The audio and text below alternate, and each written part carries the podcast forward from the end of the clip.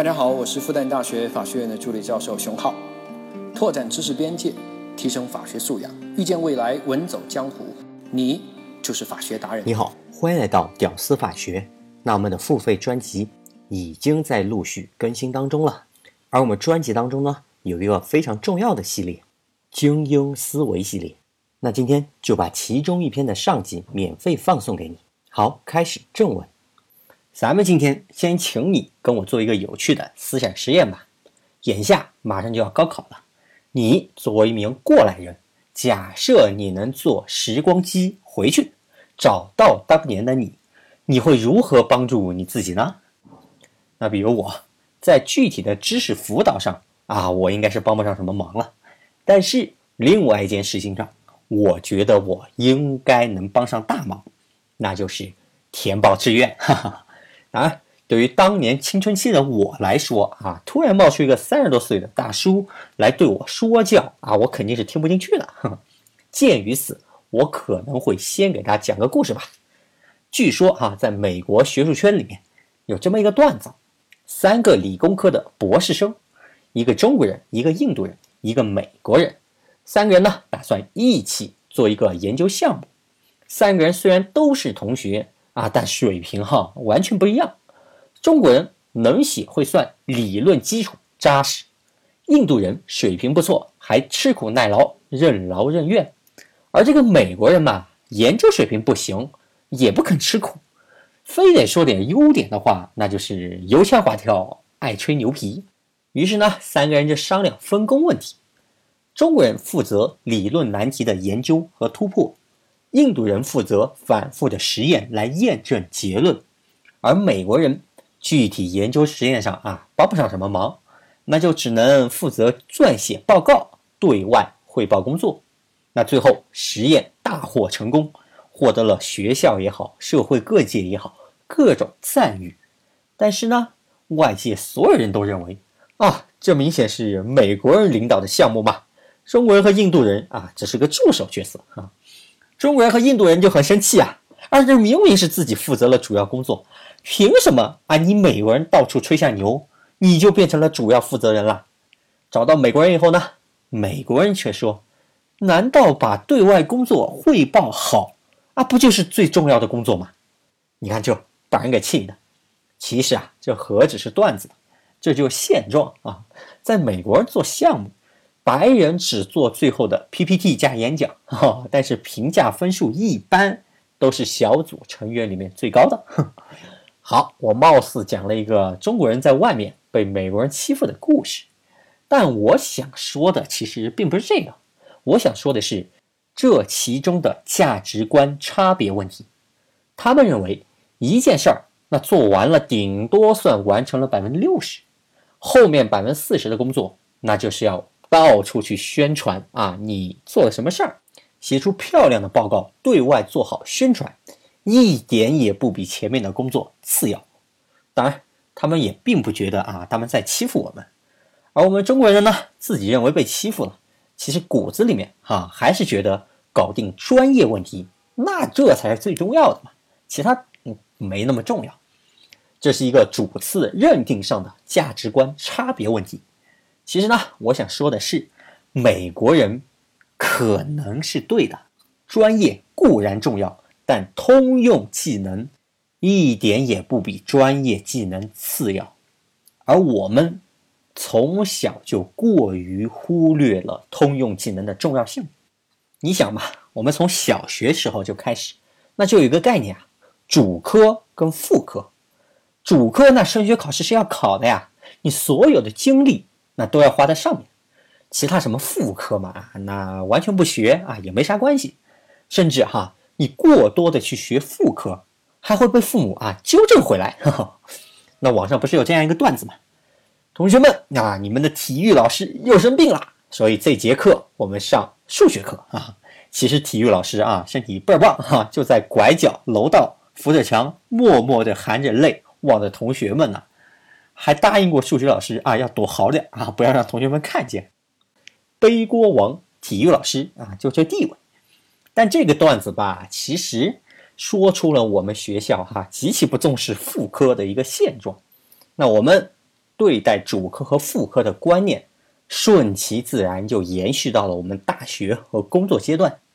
记得我当年出来做律师的时候啊，我师傅就教导我：“小龙呀，既然你要干律师啊，那就一定一定要学好自己的专业呀，这样你才能在律师界立足呀。”我当时觉得这完全没毛病，对吧？三百六十行，行行出状元，干一行咱就要爱一行，把这行的专业那给干好了。专业知识那才是我们的立足之道，没毛病。哈哈。其他所谓副科什么那些啊，可有可无，是吧？不重要。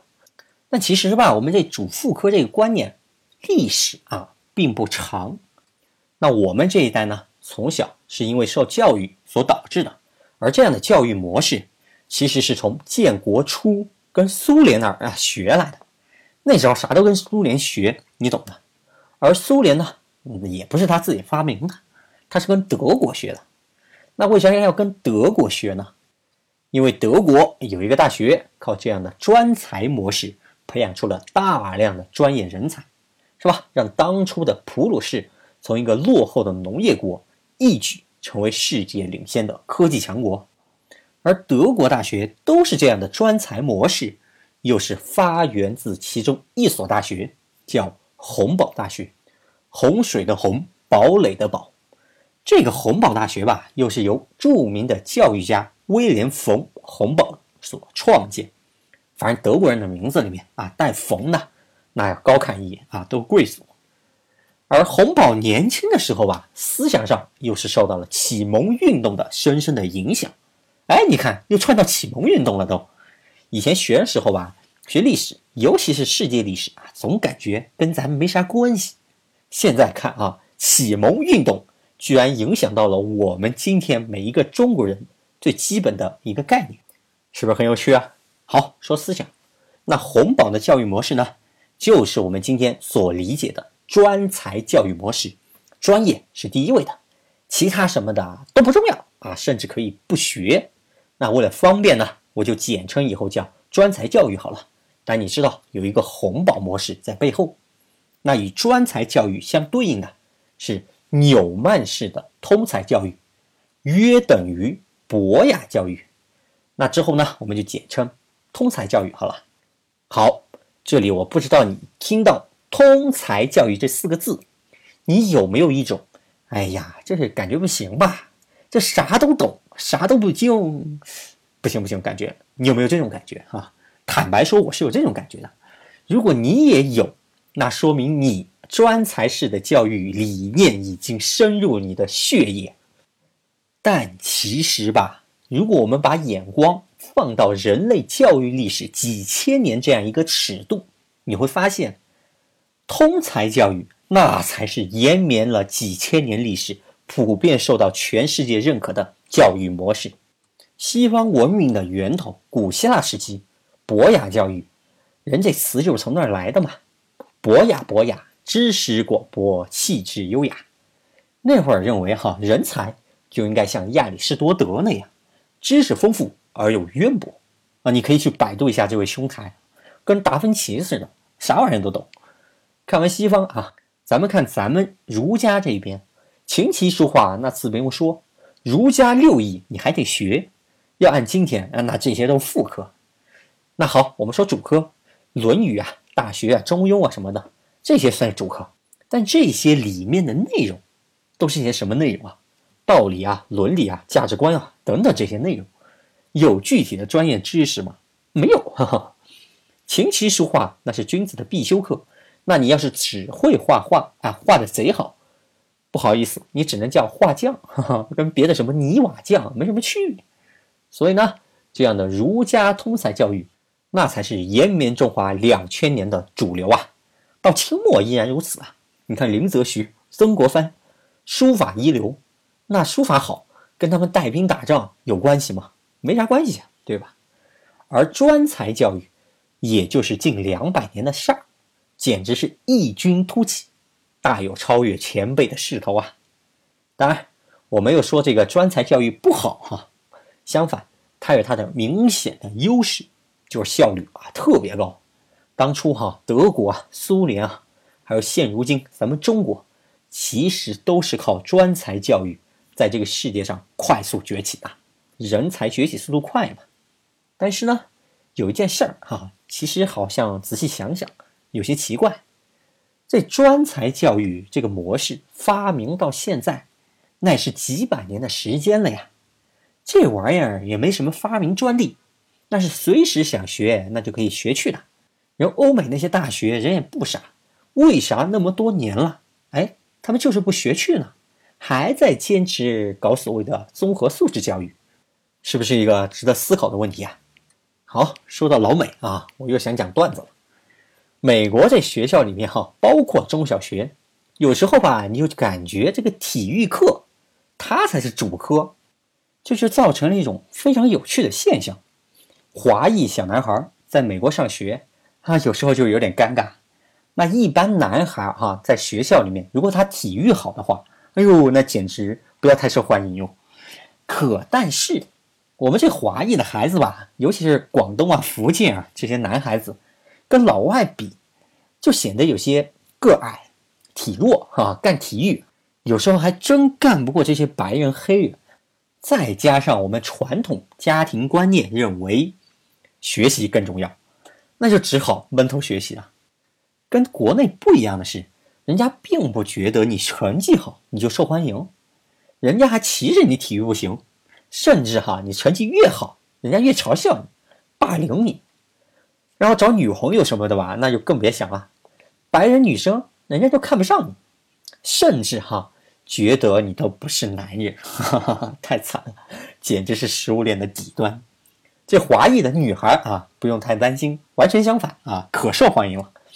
追的人呢不要太多啊，这就导致了华裔男孩啊弱爆了，跟别的这些白人小孩一比，简直竞争力太弱呀，基本上华裔女孩就轮不上了。最后只能找黑人了，结果咱心里面哈，说实话又歧视人家黑人，看不上人黑人女孩最后哈沦为食物链底端啊！不要太惨。当然我说的是一般情况哈，如果你的孩子啊高大威猛又帅气，体育又好啊，那一样也受欢迎哈。好，段子说完，我们还来说体育是副科这事儿。美国常春藤名校录取学生。如果你的体育好到了能进奥运会、能进职业联赛的选拔，哎，到那种程度，那自然其他的可以不用多看，直接录取哈。体育瞬间变主科。但如果你的体育啊没那么好，那就只能走普通路线。所谓的美国高考 SAT，这个分数哈最多占百分之二十。除此之外，其他还要看你什么有没有去当义工啊。有没有参加社团活动啊？社会实践你有没有去啊？音乐成绩怎么样啊？有没有特殊才艺啊？面试的时候表现怎么样啊？甚至还要看你的关系、你的人脉有没有大咖给你写推荐信等等。咱们华裔习惯了唯分数论英雄啊，这简直不能理解。然后还去告人家、起诉人家，严重水土不服啊！所以你看哈，我们国内大学。要的是分数高的学生，认为分数高那就是人才。相反，这美国藤校挑的是综合素质高的学生，素质高那才是人才。这一差别，直接就导致了本科阶段的培养方向和完全不一样。我们大学讲究的是学好一门好专业，出去以后呢能胜任一份好的工作。他们呢培养的是更高素质的人才，出去以后哈。不一定干自己专业的事儿，但是反正干啥都优秀，哈哈，就这种感觉。他们哈甚至极端到像法学都没有本科学习阶段，你大学四年啊，你就培养综合素质就好了。你到了研究生你读 JD 的时候，再系统的学习法学，然后再出去当律师，这感觉就是素质第一，专业第二，就这意思。好，那问他们为啥就那么坚持这一套呢？这明显的红宝式的专才教育，那才是效率更高的教育模式呀！为啥那么坚持呢？OK，本期呢我们发现现象，下期我们探究本质。同时，你也可以添加我的微信来获取更多付费专辑的内容。我的微信号：一九九九五九四四六七七。一九九九五九四四六七七。能听到最后的都是真爱。我是志新，我们下期再见。